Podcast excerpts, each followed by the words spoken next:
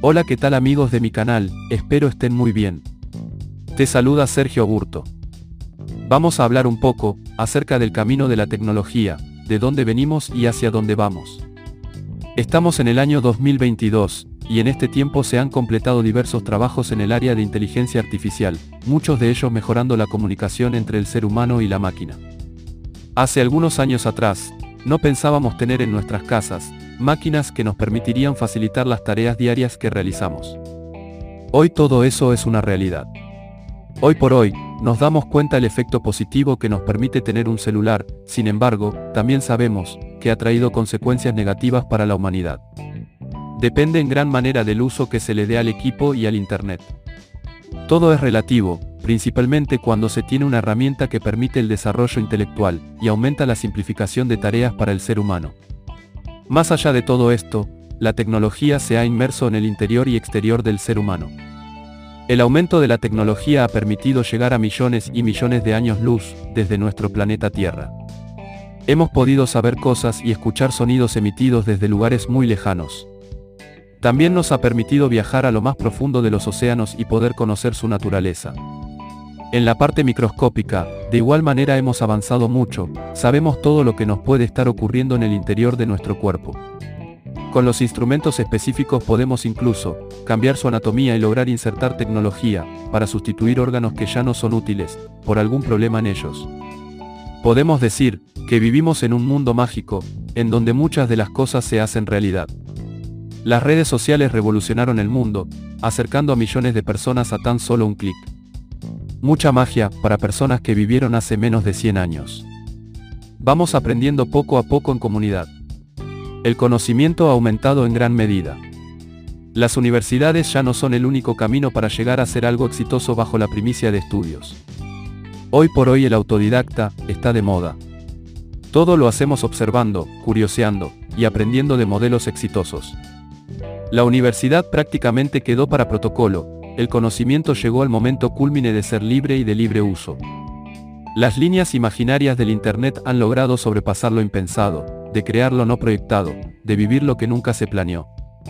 Hoy aprendemos de machacadas, y vamos mejorando en el camino.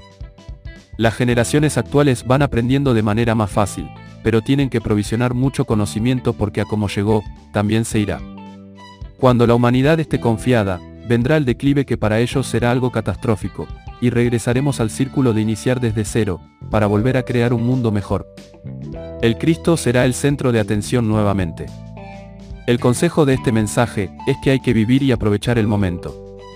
Mañana puede que sea diferente, no viviremos para contarlo, pero cada quien tendrá su mañana y tendrá una vida llena de historias que contar. Soy de la generación del televisor blanco y negro, del viper, de la plancha de carbón, de zapatos con cordones a dos colores, verde tierno y rosados, de los que usaron celulares Sony Ericsson, Nokia, Motorola. Soy de la generación de los que estudiamos debajo de un árbol, y luego en una computadora leyendo la enciclopedia en carta. En casi 30 años hemos pasado por tanto avance digital, que andamos un celular con tantas aplicaciones útiles para nuestro día a día. Los tiempos avanzan a gran medida, pero el ser humano envejece a pasos agigantados. Vivamos el presente con las herramientas que tenemos. Esta generación ha comprobado que un pequeño virus puede desaparecer a todo el mundo, en términos de meses. Con tanta tecnología, con tanto conocimiento aún seguimos siendo frágiles, debido a que somos muy lentos en responder. Las mermas de personas hubieran sido aún más, si esta pandemia hubiera sido años atrás. Pero a como dije, todo es relativo, pues hace 500 años no existían aviones, que permitieran el traslado de un lugar a otro de estos agentes destructivos, ni había los millones de habitantes que hoy existen.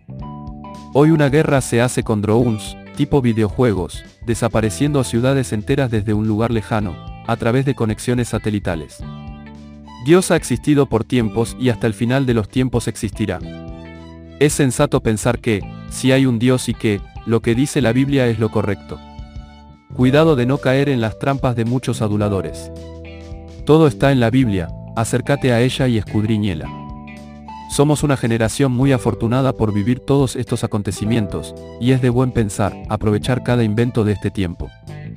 Usarlos para generar riquezas y por qué no, poder también compartirla para contribuir a un mundo mejor.